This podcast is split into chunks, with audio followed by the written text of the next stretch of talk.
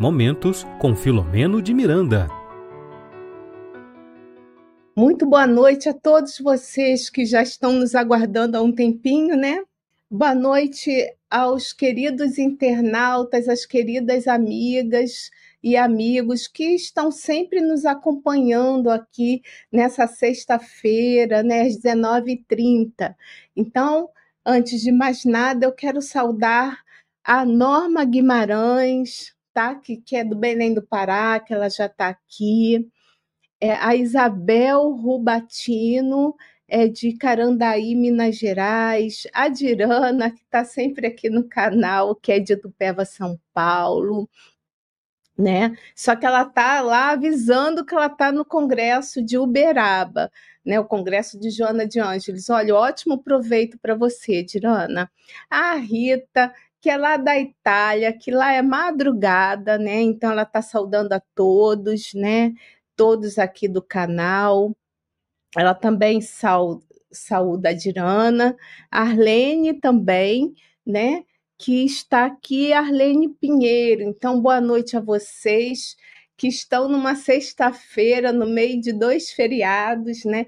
Para estudarmos aqui ao vivo mais, mais um, um capítulo, no caso, um capítulo do livro, desse livro aqui, que foi estudado até esse capítulo recentemente aqui no canal, Transtornos Psiquiátricos e Obsessivos. A gente achou muito importante trazer né, o capítulo 14, Compromissos Impostergáveis. O Tiago foi muito feliz quando ele estudou esse capítulo, mas eu especificamente quis trazer mais as questões mediúnicas, né? Capítulo longo, então ele colocou muito bem todas as questões, mas eu quis realmente aprofundar a questão da mediunidade, que é né, o nosso propósito desse programa. Mas antes de começarmos, né, eu já vou aqui trazer o livrinho aqui, ó, que eu trago tempo todo e vou diminuir também um pouquinho essa luz que eu acho que tá forte. É, acho que melhorou. Eu tô ajeitando aqui. Acho que agora tá melhor. Então vamos lá. Vamos ver o que, que a Joana tem para nos dizer na noite de hoje. É o acaso, viu, gente? Tem dado certinho tem dado tudo certo, assim, tem casado com os estudos, é sensacional. Então vamos lá. Ela fala o seguinte: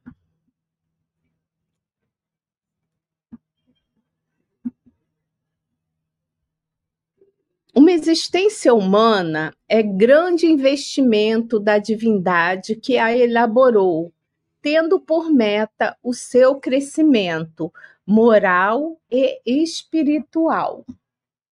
Na superação dos atavismos no comportamento inicial para alcançar os patamares sublimes da perfeição relativa que lhe está destinada desde o começo. Então, esse trechinho, né, do que eu li agora, está no livro Liberta-te do Mal, né? E eu já sei, vocês vão ver que tem tudo a ver também, né? Sobre o tema de hoje, né? Para variar. É... Eu quero agradecer também aos nossos incansáveis parceiros de transmissão que sempre colaboram com a divulgação da doutrina espírita, com esse trabalho maravilhoso de expandir nessas informações para mais outros locais. E agradecer a Deus, a Jesus, a Joana de Ângeles, ao Filomeno de Miranda, coordenador do projeto Espiritismo e Mediunidade, coordenador desse trabalho, né, que tanto de, tem nos dignificado, né, acima de tudo, como pessoas, como os seres imortais que somos. Então, pedindo por toda a humanidade, pedindo pelo estudo e por todos vocês que estão aqui ligados nesse momento, para que possamos, ao fim do estudo, é, sairmos daqui mais reflexivos. Né? Esse é o objetivo também desse estudo. Então, vamos lá, tá? É, o capítulo 14, compromissos impostergáveis desse livro, né, transtornos psiquiátricos e obsessivos. É, nesse capítulo, ele vai dizer o seguinte, né? Para quem acompanha, já sabe que, que no, até o capítulo anterior eles estavam em uma determinada atividade específica. Então, estavam, estavam lá o Filomeno de Miranda, o Petitinga, o Inácio Ferreira, o Dr. Júlio Moreira, entre outros, né? A gente não vai falar do livro, tá? Mas é para vocês entenderem que eles estavam uma atividade específica. E aí eles marcaram a continuidade dessa desse trabalho, tá?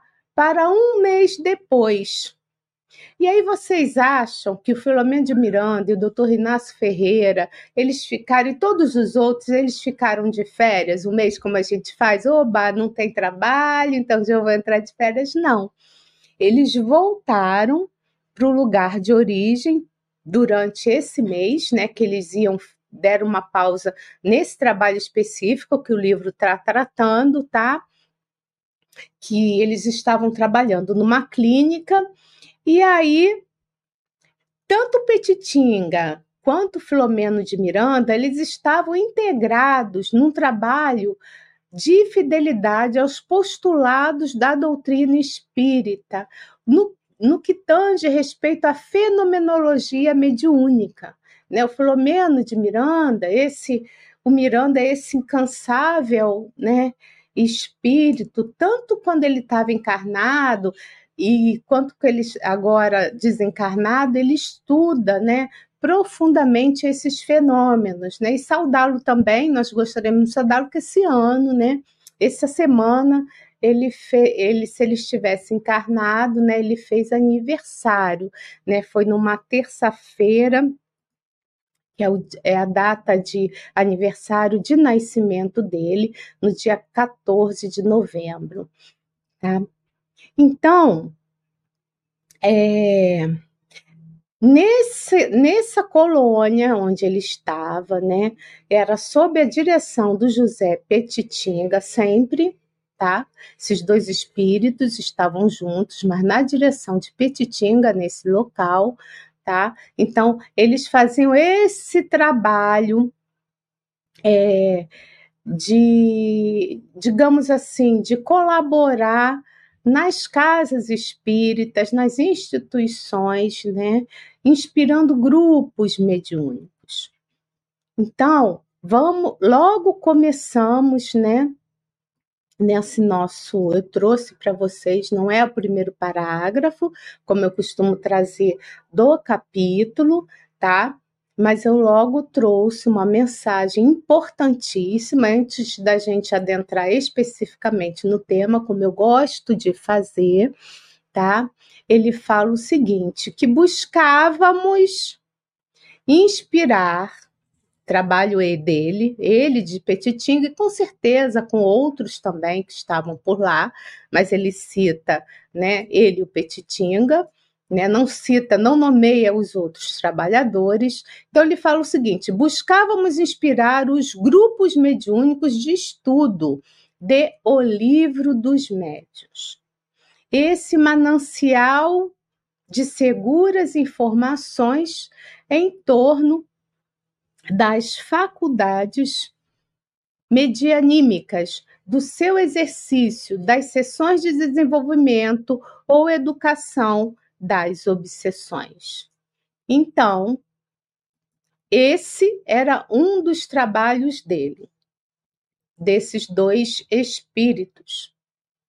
Aí, primeiro ponto que eu trago para vocês, que eu achei muito importante, tá? É o seguinte: aqui nós somos um canal espírita mesmo que tenham pessoas de outras religiões, né, que, que acreditam em outras filosofias, nós somos, antes, acima de tudo, um, um canal espírita. Então, vamos trazer informações de acordo com a doutrina espírita, né, nos ensina. E Allan Kardec, ele quando lança, né, lá 1857, primeiro livro, o livro dos Espíritos, ele não ficou somente nesse livro, né?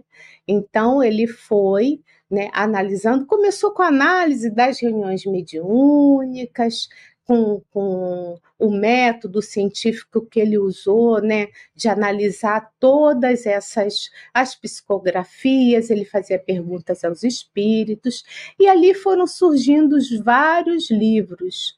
Então foram surgindo o livro dos espíritos, começou com ele, o livro dos médios, o Evangelho segundo o Espiritismo. É, eu não lembro a sequência, mas eu acho que a Gênese, o céu e o inferno mas isso não é tão importante agora para cá, não. Esse a gente chama, esses cinco livros, o Pentateuco Kardeciano, tá? que é um estudo aprofundado do que os espíritos falavam para ele e das experimentações que ele tinha, que ele presenciava nas reuniões mediúnicas. Então, gente, primeiro ponto: se nós somos espíritas, precisamos conhecer a doutrina espírita. Então, para você, mesmo que você não frequente uma casa espírita, né? A Girana já colocou isso para gente aqui.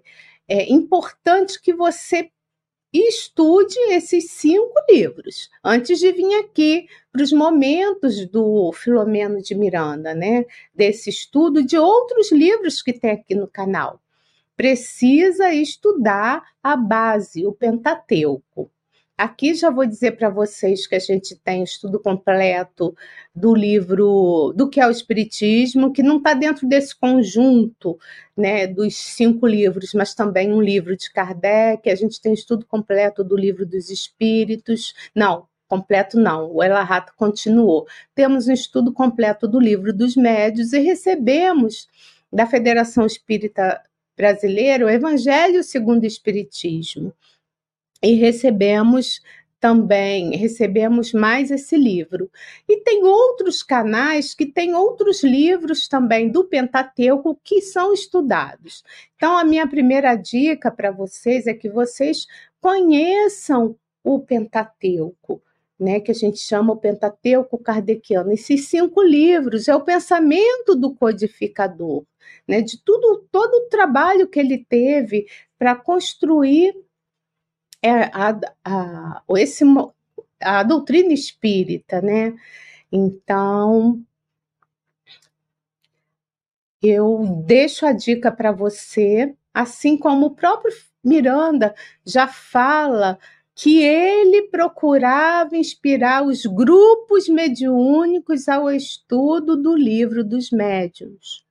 A gente hoje, como vai falar de fenômenos mediúnicos atormentados, então a gente vai ver também, aí a gente vai falar especificamente nesse livro agora, que, é, e eu conheço algumas pessoas que estão em reunião mediúnica, fizeram algum curso relacionado ao espiritismo, mas nunca estudaram especificamente esse livro, né? E estão fazendo e fazem parte da reunião mediúnica. Então, muito importante que vocês conheçam o pensamento do codificador.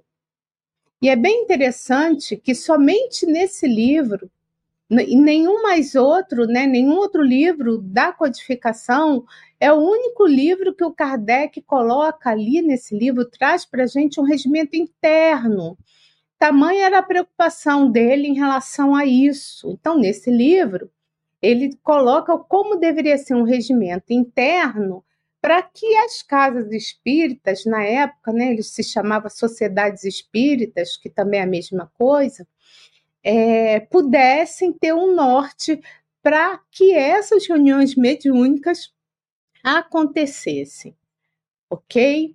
Então, a gente não pode deixar isso de lado. Isso é muito importante, mesmo para você, internauta, que não frequenta uma casa espírita, tá? Mas aí olha só que interessante. Olha que chato e que difícil, né? O que ele coloca. Infelizmente, percebíamos certo rechaço, né? A pessoa não ligava, não...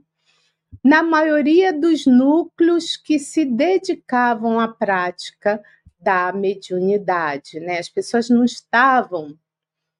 Olha só, gente, as pessoas dos, de alguns núcleos, ele bota genérico, né? Dos núcleos que se dedicavam à prática mediúnica, eles percebiam a que eles não queriam estudar.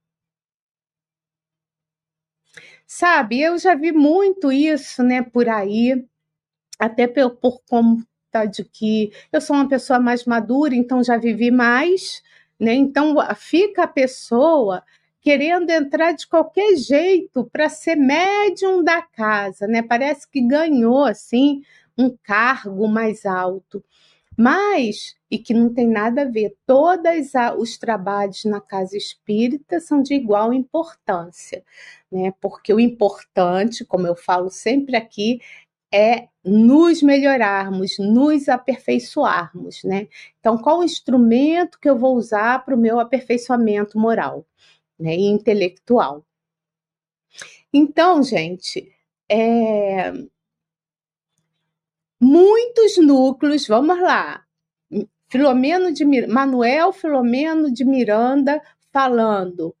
Percebíamos certo rechaço na maioria dos núcleos que se dedicava à prática da mediunidade. Isso é muito sério, muito sério mesmo, tá? É... Vamos continuar. E ele fala que as justificativas nesses núcleos eram as mais infundadas. E ele diz até que algumas eram de caráter infantil, porque tinham a preguiça mental e tinham prazer de ficar ali, de se preservar na ignorância. Então iam lá para a reunião mediúnica, falavam com os amigos, né? Chegavam todos felizes que viam ali os seus amigos, mas ficava por isso mesmo. A reunião começava e e vida que segue, tá? Então, é,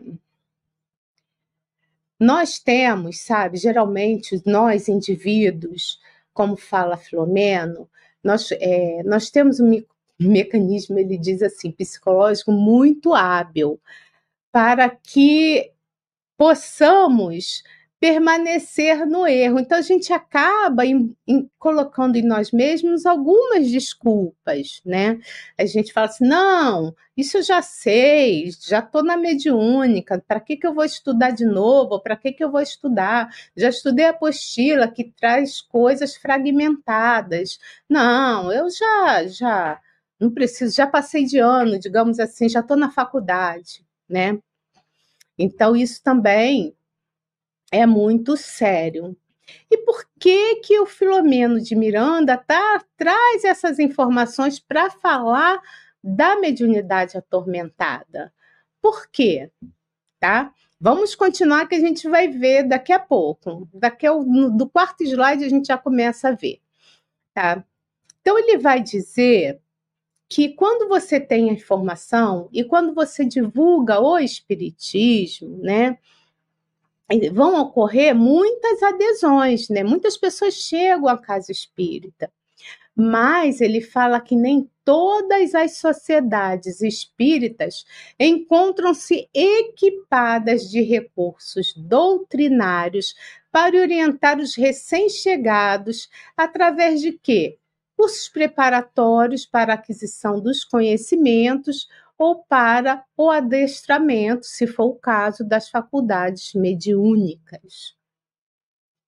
Percebem o que ele está falando?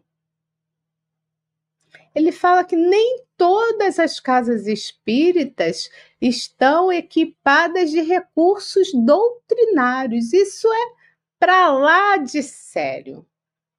É para lá de sério, porque é o espírito que é pesquisador nessa área e que está trazendo para nós essa informação. E como espírito desencarnado, ele, ele pode estar, né?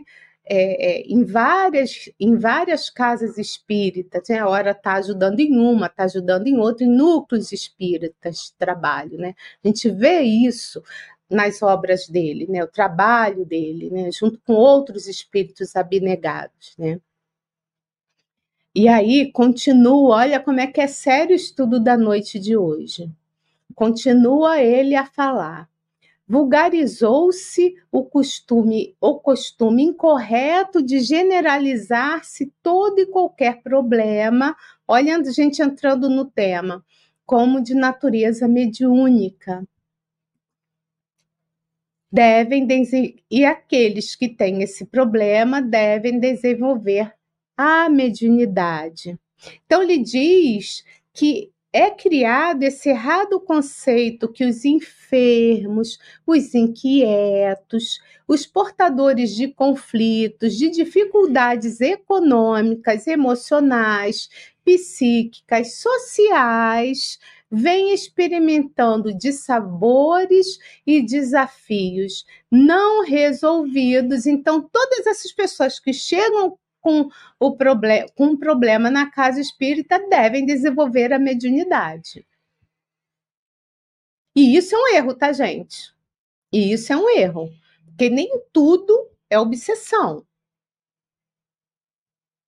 Então é, tem que ter muito cuidado. E mesmo quando o indivíduo, né, ele está obsidiado, ele precisa de tratamento. Tudo naquele momento que ele precisa é de ficar longe de uma reunião mediúnica.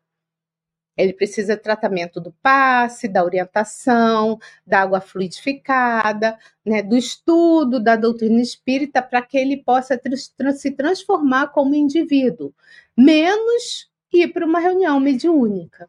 Por mais que ele persista, né, porque muitas vezes insistem, então precisa entender que nem todos chegam a casa, uma, uma casa espírita e vão logo, ah, porque eu vejo espírito, para uma reunião mediúnica. Até porque, é, numa reunião mediúnica, acima de tudo, os membros dessa reunião, elas, eles precisam se amar, se gostarem. Porque é, numa reunião mediúnica existe muita, muita energia, né? E essas energias, elas estão sempre ali em movimentos. As nossas energias, as energias do plano superior. Né? Então, é, é assim, é uma energia que está em constante movimento, tá naquela, naquela reunião, tá?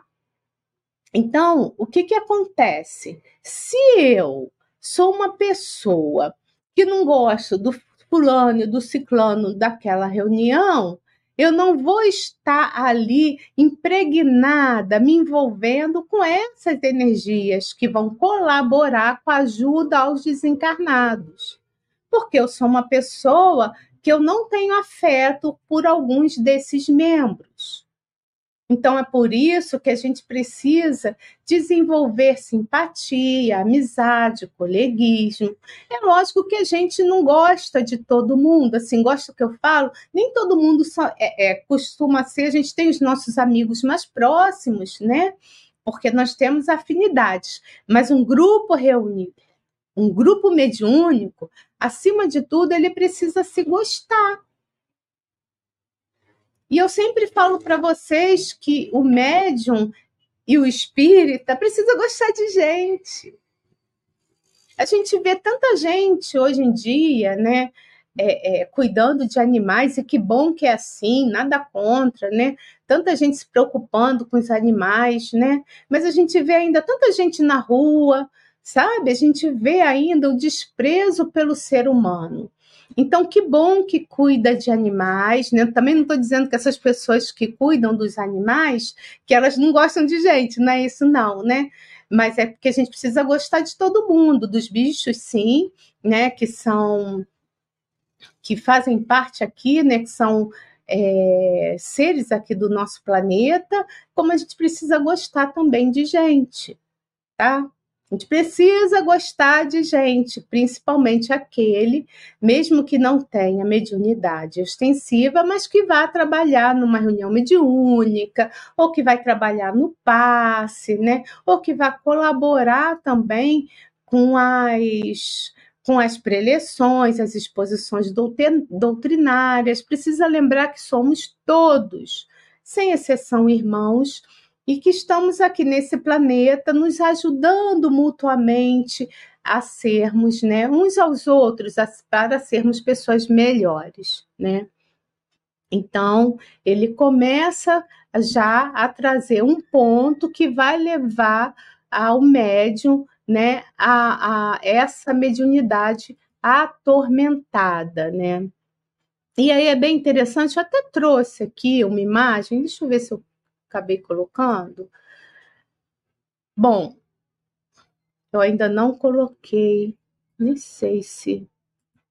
Bom, e aí ele fala que logo é, essas pessoas que chegam com os conflitos na casa espírita, que logo são colocados numa reunião mediúnica, sem estudo, né, sem, sem nada, né, com pouco pouca, pouco estudo doutrinário, né, sem muito conhecimento.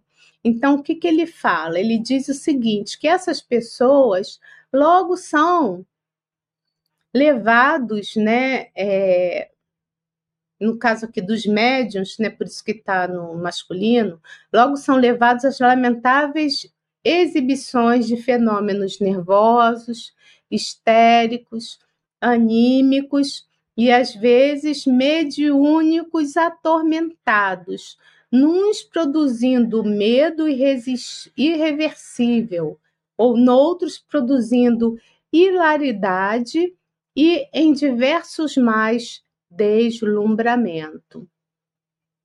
Então, se a pessoa não tem conhecimento do que está fazendo ali, então pode acontecer medo, gracejo, né?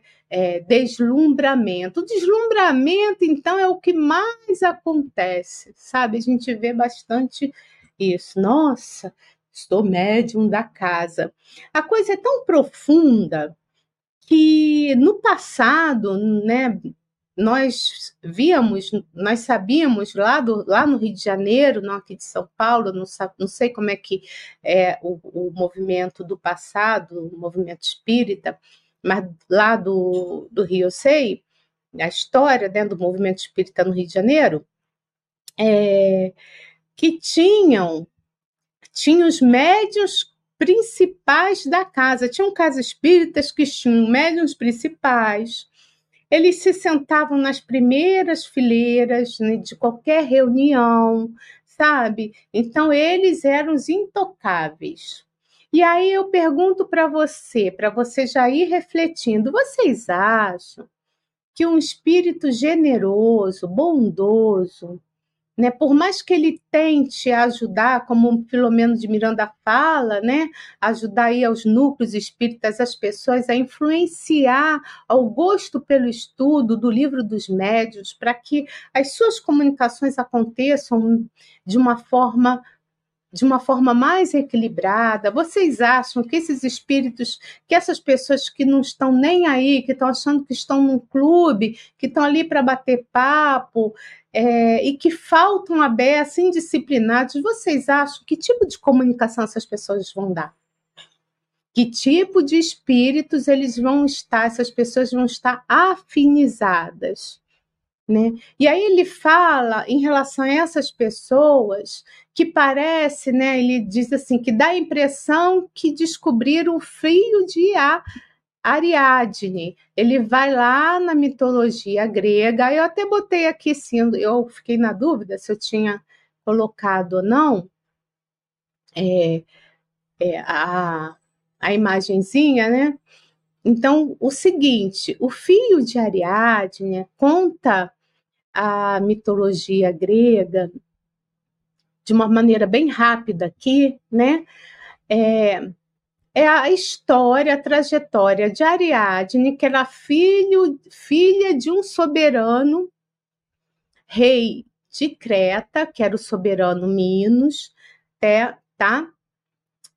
E ela vai vir a ter amor por uma outra pessoa chamado Teseu, que era filho de um outro rei, tá? Que era descendente do quê? Do Egeu, esse rei ateniense, tá? E o que que acontecia nesses dois reinos? No reino de Creta, que era mais poderoso, eles pediram, né, é, é, como dádiva, que eles tinham que enviar, tá, é, os atenienses, tá, tinham que encaminhar um certo número de, de, de jovens para entrar no labirinto, num labirinto onde existia um minotauro. Então, que foi edificado por Dédalus. Então, assim, o Minotauro é assim um ser mitológico que tem uma parte que é de meio homem, meio é, meio bicho, né? Ali, como se fosse um touro, né? Então, o tributo que eles tinham que entregar, qual era esse tributo desses jovens, né, para para Quereta, era uma cota anual de sete moças e sete homens, os quais eles seriam oferecidos ao monstro que era carnívoro. E na, nessa história, né, nessa lenda, na mitologia, é, ninguém saía de lá vivo. Então, o filho desse rei, tá? Egeu, né? O filho de Egeu, o que que acontece? O Teseu Ariadne se apaixona por ele, né? Ele também tenta resolver essas questões em relação ao seu povo. E aí, quando ela sabe que ele vai entrar também, né, nesse nesse labirinto, ela vai tentar ajudá-lo. E aí o que que ele faz? Por que que é o fio de Ariadne? Ela vai, tá? é, e traz um, como se fosse um novelo de lã, dá para ele e eles é que aqui nessa imagem não dá para ver, mas tem aqui, ó, tem aqui o fio, ó, tem um fio aqui no início do, do labirinto, né? A gente vai ver aqui a, a briga, né? De uma forma bem bem simples esse desenho ali a luta, né? O minotauro e com o nosso herói aqui, né, com o Teseu e vê ela aqui do lado de fora aguardando assim o término da luta. Então ele ele entra nesse labirinto e ele mata o Minotauro e ele consegue sair desse labirinto, né? Que eram, eram caminhos muito difíceis de você voltar e de você chegar, por isso que maioria, todos ficavam ali, morriam lá, né? é, mas ele come, consegue voltar. Essa é a história do fio de Ariadne, da mitologia grega. E a gente vai ver nos tempos mais, mais modernos, a gente vai ver é, que, que no, no, nosso nos escritórios, né, no mundo empresarial, a gente usa esse termo também, né, vinculado à lógica. Eu, particularmente, adoro lógica, eu tirava notas altas em lógica na faculdade, né? Mas não é todo mundo que gosta, também não vem um caso. Então, esse fio de Ariadne, no meio empresarial, ele ficou conhecido para como descrever a resolução de um problema difícil. E aí se usam diversas formas sabe, óbvias. Eu não vou falar sobre isso, não, mas é só para você entender que no mundo atual se usa assim, uma metáfora em relação a essa mitologia, né? Ah, se eu fizer dessa forma, então eu vou fazer isso. Até parece até fluxo de dados, né? É, como era no passado, né? Que eu sou de TI. Então, ah, se não, eu vou fazer aquilo, volta, faz de novo e tal. Então, as pessoas se estressam bastante para resolver um determinado problema. Isso eu estou falando de uma maneira assim bem simples, tá, gente? Então, o Filomeno de Miranda ali fala em relação a esses médios, quando ele cita, né, que parece até que eles descobriram esse fio de Ariadne. Ah, então tá, agora eu sou médium, então agora eu posso tudo, porque eu sou quase que o Deus aqui no meio dos humanos, porque eu conheço um monte de gente assim, tá, gente? Encarnada aqui. Então, é como se essas pessoas, o Filomeno fala, é, que elas fossem sair de um labirinto, desse labirinto, sem nunca ter matado o Minotauro. Eu entrei num labirinto cheio de problemas, cheio de dificuldades, mas na minha dificuldade maior eu nem vi tá? E quais são essas dificuldades, aflições, tormentos, né?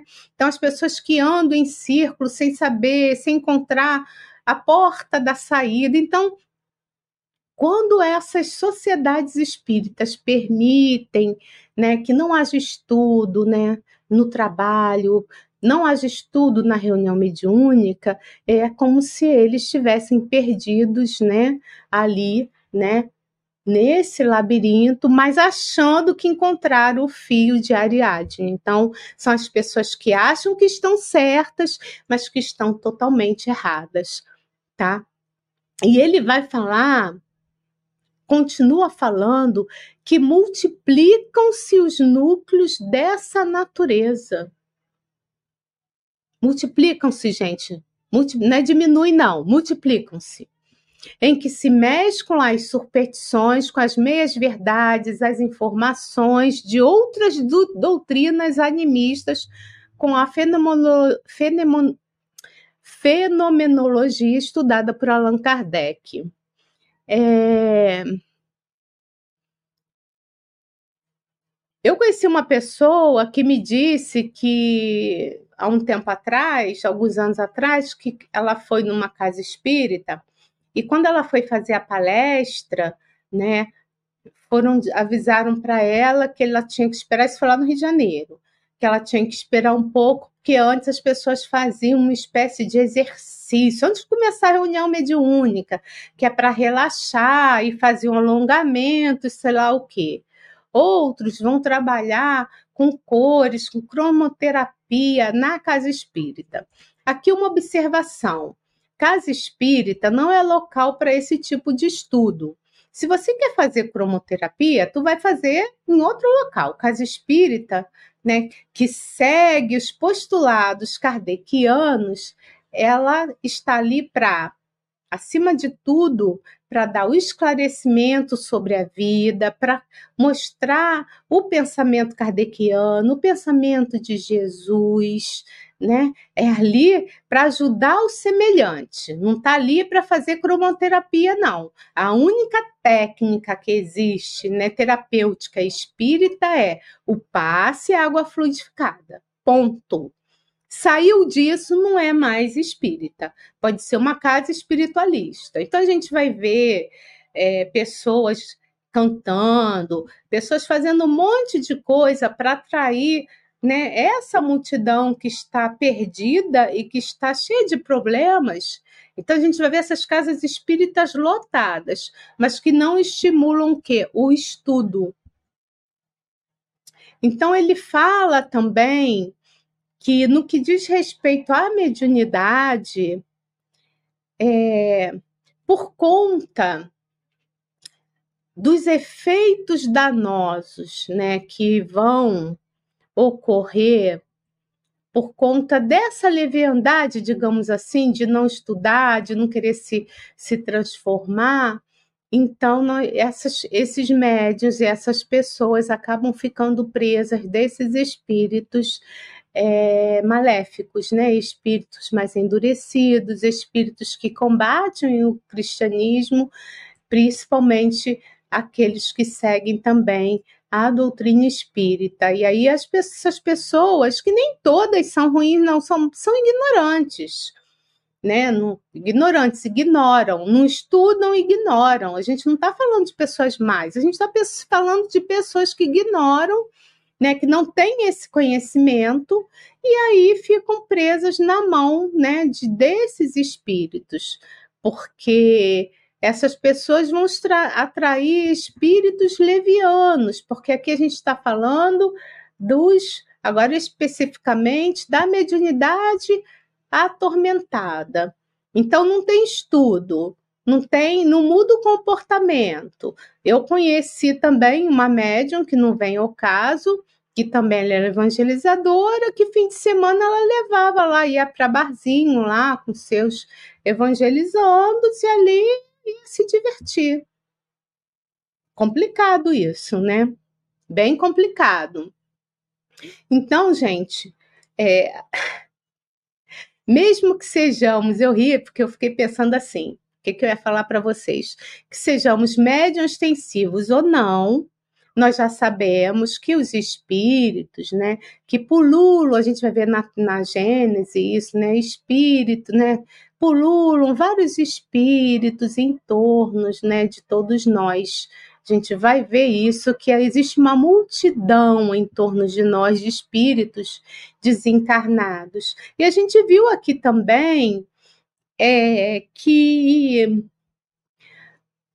nós somos o que pensamos. Então, assim, se eu trago, né? Nós somos o que somos, somos espíritos espíritos milenares, então quando eu penso, né, eu exteriorizo o que eu sou, e aí essa vibração, esse meu pensamento, ele vai ficar no éter e ele vai atrair, né, espíritos que têm o mesmo pensamento que o meu. É a lei da sintonia. Então, o que, que acontece? Se eu não estudo, se eu tô aqui só para, se eu sou só para me distrair, para passear, apesar de ter assumido, né? Ah, eu quero, eu quero colaborar na reunião mediúnica, eu quero participar de uma reunião mediúnica, é até perigoso, viu, gente? Então, apesar de ter assumido esse compromisso, mas não deixa de mudar os seus hábitos. Não é que a gente não possa ir para uma festa, conversar com os amigos, não é isso, gente. Não é isso. Mas é a gente precisa ter cuidado em que local que a gente está, o que a gente está fazendo, né? Porque a gente tem o conhecimento, a gente sabe que os nossos pensamentos eles exteriorizam quem nós somos e esses espíritos vão estar vinculados a nós. Então, Muitos médiums que aparentemente são médiums, digamos assim, disciplinados, são médiums levianos e atraem para eles esses tipos de espíritos. E aí, como vai ser uma reunião mediúnica com esses espíritos, né?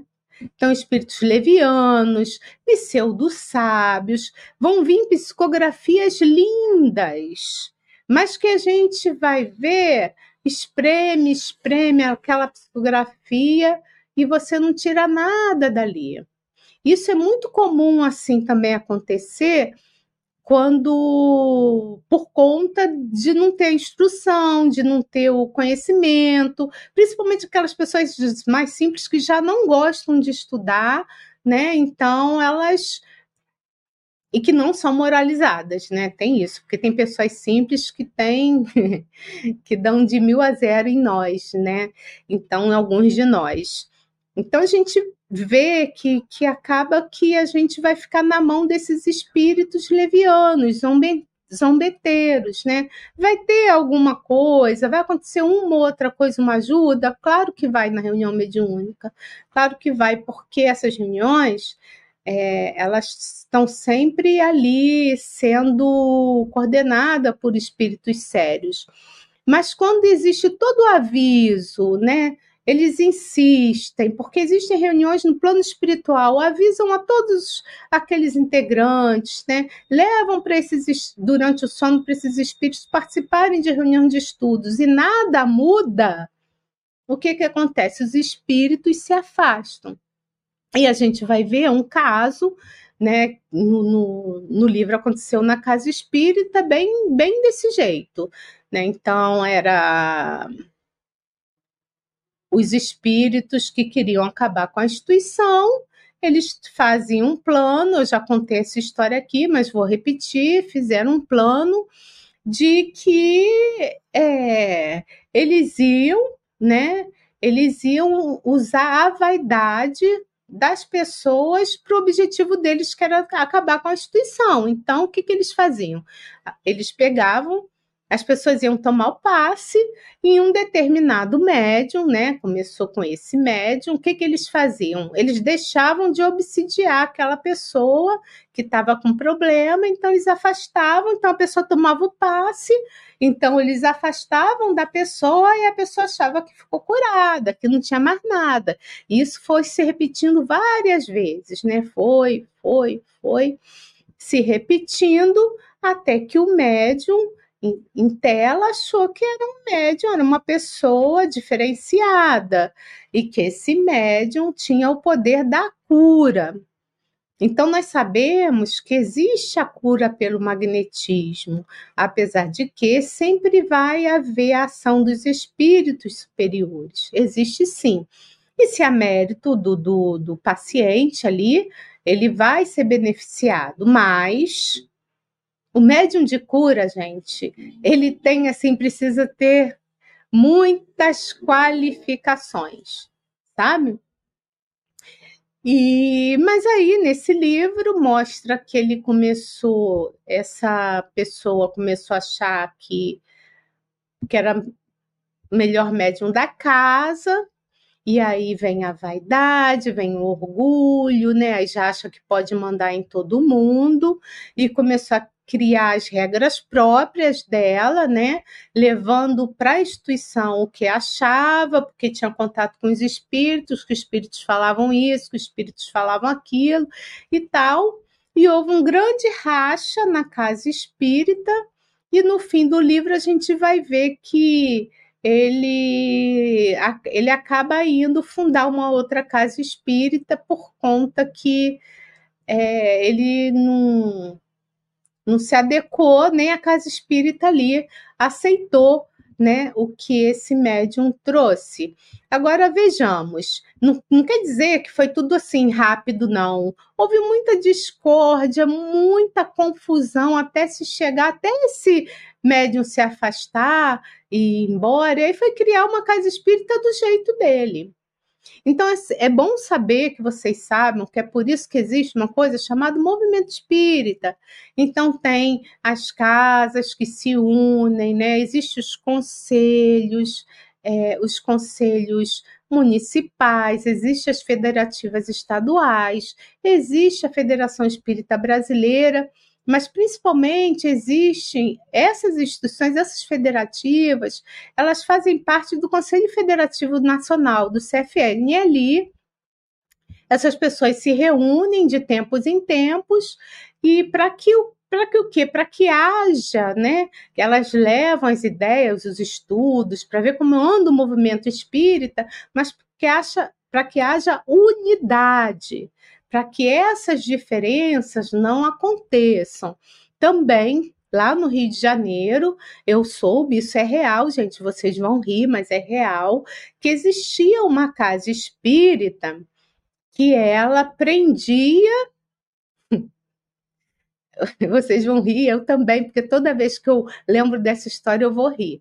Mas vejam bem, é, eles prendiam na cabeça dessas pessoas, eles prendiam os espíritos obsessores que, é, que iam na reunião mediúnica, que apareciam na reunião mediúnica em garrafas e botavam a tampa na garrafa, a tampa para que eles não fugissem.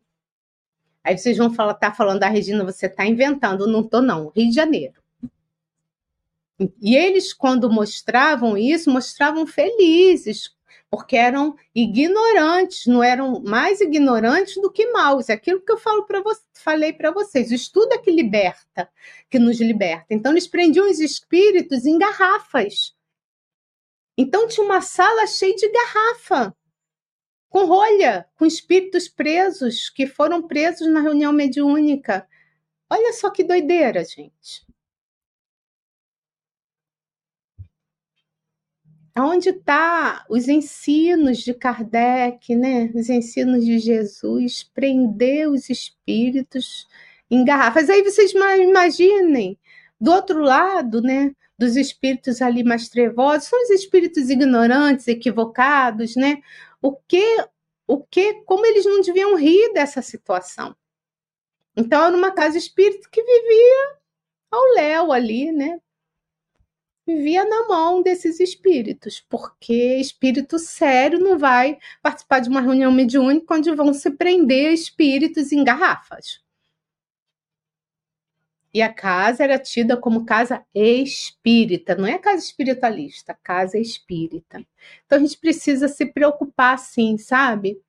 E mesmo para quem não frequenta a casa espírita, a gente precisa se preocupar, acima de tudo, com o nosso comportamento.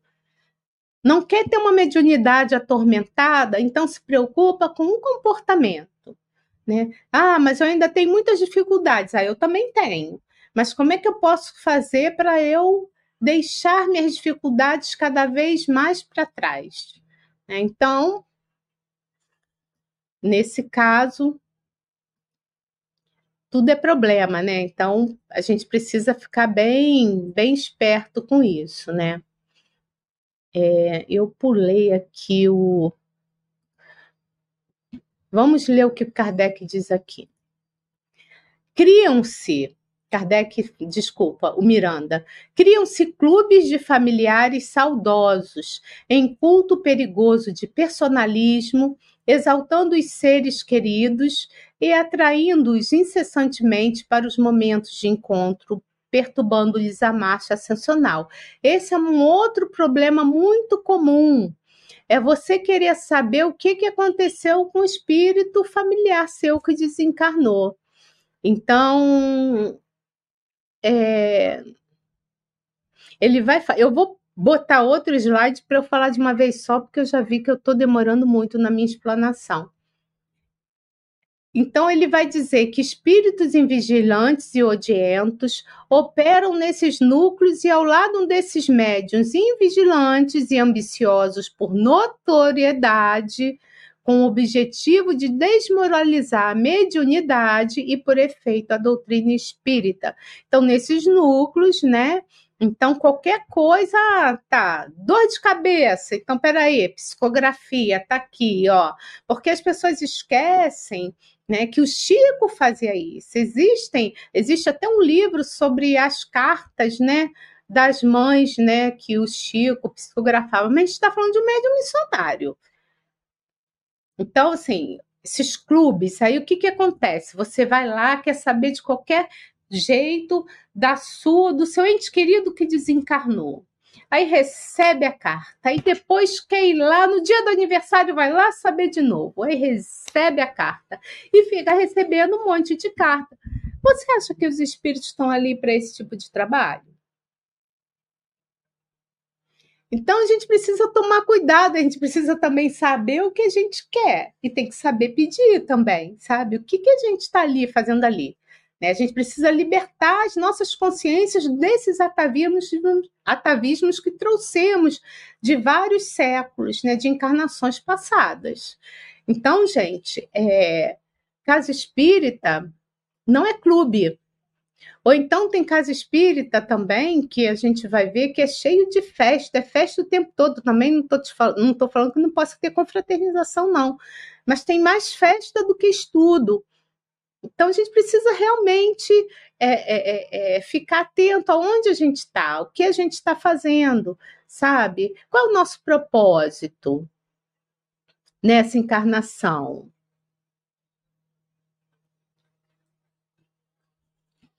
Então, vamos continuar. E outra coisa também importante, imagina só, é, um ente querido seu desencarnou, ponto. Quando uma pessoa desencarna, ela vai seguir, a gente vai ver lá no livro de André Luiz o que, que aconteceu com ele, né? Isso ficou lá oito anos no umbral, e aí depois ele seguiu o médico, né? E aí ele foi seguindo, foi para nosso lar, e aí ele foi aprendendo ali a lidar, principalmente com as dificuldades dele mesmo.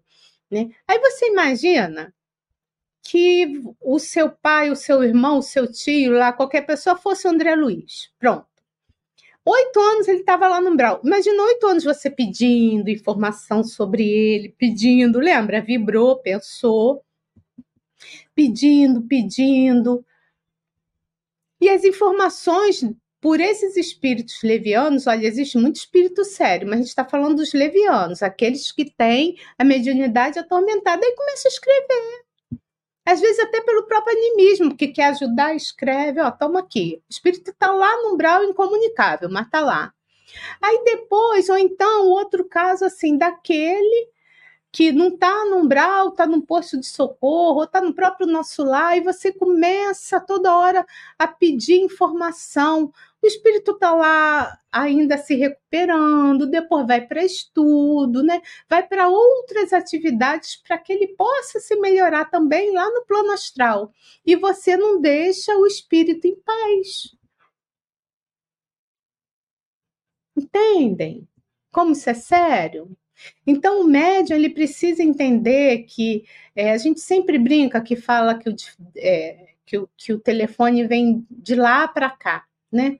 A gente não está ali para poder fazer parte desse grande circo, a gente está ali para servir e para servir a espiritualidade amiga, aquela que quer o bem de toda a humanidade, sem exceção. Então, a gente vai para uma reunião mediúnica, geralmente, a, a, a, reunião mediúnica, geralmente não, nas casas espíritas a, adesas, as instituições é, federadas, né? Elas são fechadas, então a reunião acontece de acordo com o que foi planejado pelos amigos espirituais, é assim que acontece, gente.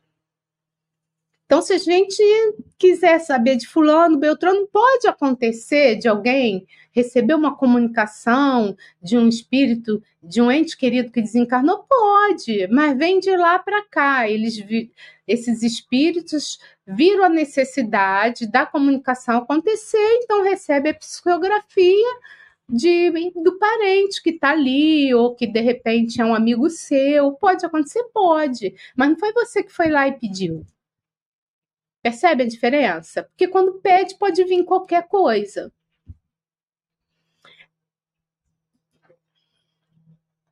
Para encerrar, são três, são quatro pontos importantes que estão aqui nesse slide. Allan Kardec afirmou que o espiritismo é forte pela sua filosofia e não pelos fenômenos mediúnicos. Vamos lá. Vou falar tudo de uma vez aqui. Tratando-se de uma ciência que é o espiritismo, que é, tratando-se de uma ciência que é, o espiritismo aguarda estudo sério e sistematizado a fim de ser compreendido em toda a sua profundidade. Como filosofia, propõe reflexões contínuas, diálogos e análise de seus postulados, de modo a poder se incorporá-los ao dia a dia da existência. Na condição de religião, em razão da sua ética moral fundada em o Evangelho de Jesus, estabelece comportamentos dignos e graves, por preparar o espírito para o prosseguimento das conquistas morais e culturais no corpo e fora dele. Esse é o recado de Filomeno de Miranda para todos nós. Por isso que aqui no canal e em outros canais também a gente fica o tempo todo falando, o que importa é sermos bons, é sermos pessoas melhores, né? Eu falo bastante aqui também que eu gosto muito de exercer a mediunidade, mas tem pessoas que não vieram para exercer essa mediunidade, não tem essa necessidade, porque não, não faliu tanto em outras vidas. Mas aí colabora no passe, pode participar da reunião, tá? Mas colabora no passe, colabora na coordenação do trabalho, coordenação de estudo. Então, o importante não é, né, como diz Kardec, não é o fenômeno mediúnico. Importante é, é a gente aprofundar o estudo para refletirmos o que estamos fazendo aqui, qual é o papel aqui que estamos exercendo nessa encarnação e o que que se, o que, que podemos fazer para nos tornarem, tornarmos pessoas melhores.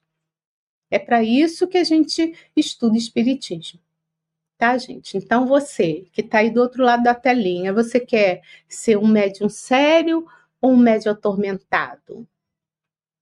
E na sua vida, você que não tem é médio extensivo, você quer ser uma pessoa que segue os postulados do Cristo ou você quer uma pessoa ser uma pessoa que só quer que vê o planeta Terra como um grande clube que só quer se divertir e passear?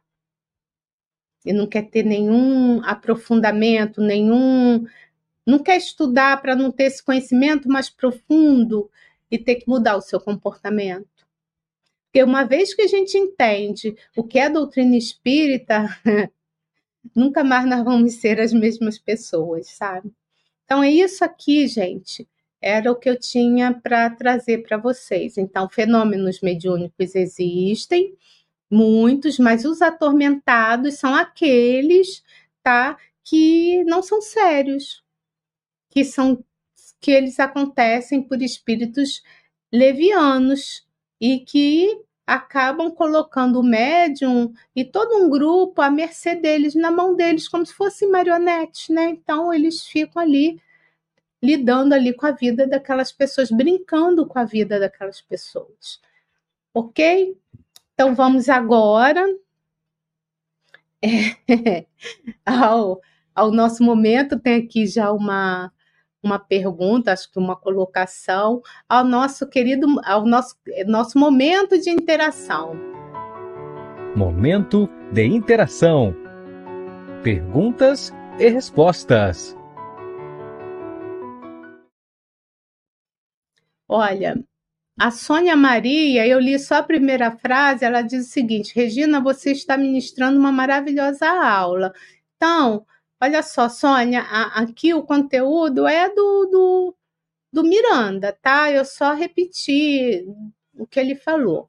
Você está absolutamente correta nas suas colocações. Eu mesma preciso estudar muito mais. Gosto de ouvi-lo. Obrigado. Cristalândia do Piauí. Aí, ó, Piauí, seja bem-vinda, Sônia. É isso mesmo, né?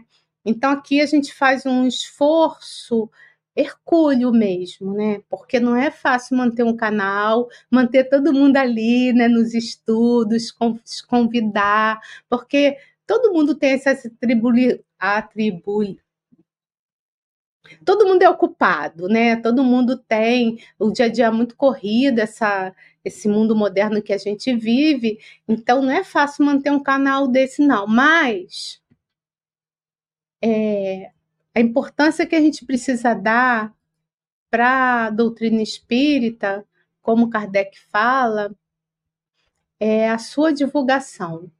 E é o que a gente tem feito aqui, né? Lógico que tem pessoas que falam, ó, milhões de vezes melhor do que eu, mas eu tento trazer do meu jeito de falar, que é um jeito simples, trazer essas informações que eu acho que são preciosas para as nossas vidas. Então, é... a Rita colocou aqui, assim, né, em relação ao estudo de hoje, igual as fantasminhas dos cartões animados, isso mesmo, igualzinho. E só, Rita, que tem que assim, é preciso que vocês que, de, que, que vocês entendam que às vezes a gente não percebe. Quantos de nós já não esteve numa situação dessa? Porque também não, não, quer dizer que vai ser ad eterno, né? No caso do livro ali, que eu falei aconteceu na casa espírita, ele seguiu lá o que ele queria seguir, do jeito que ele achava. É um caso ativo. Mas na nossa dificuldade do dia a dia, espíritos ainda que somos, né, que vivemos nesse planeta de prova e expiação, em via de uma transformação, em vias de transformação, então, nós somos seres falíveis. Então, pode acontecer sim que momento da nossa vida a gente acaba sendo o joguete na mão deles, mas a gente acorda e sai dessa situação e volta lá pro, pro prumo né, da nossa vida. E como que a gente consegue isso? Com estudo, com reflexão, refletindo antes de dormir toda noite, né? Como é que, como diz lá Santo Agostinho no Livro dos Espíritos, o que, que eu fiz né, nesse dia? Será que isso foi bom? Será que não foi? Né? Ajudei alguém? Não ajudei alguém? Isso que eu fiz está tá prejudicando outra pessoa? Então, a nossa consciência ela é o nosso mestre nessa nossa jornada de vida, porque a gente sabe, a gente se conhece, a gente sabe que nós somos, né? Quem nós somos. Então, é isso, gente. Médiuns so, somos todos nós, nós somos todos médiuns da vida. E nesse, quando estamos no mergulho da carne, né, na carne, precisamos, né, nos ajudar para que quando desencarnarmos, para que quando a gente deixe esse corpo de carne, a gente possa, né, estar numa situação melhor do que a anterior. É para isso que a gente está aqui, gente.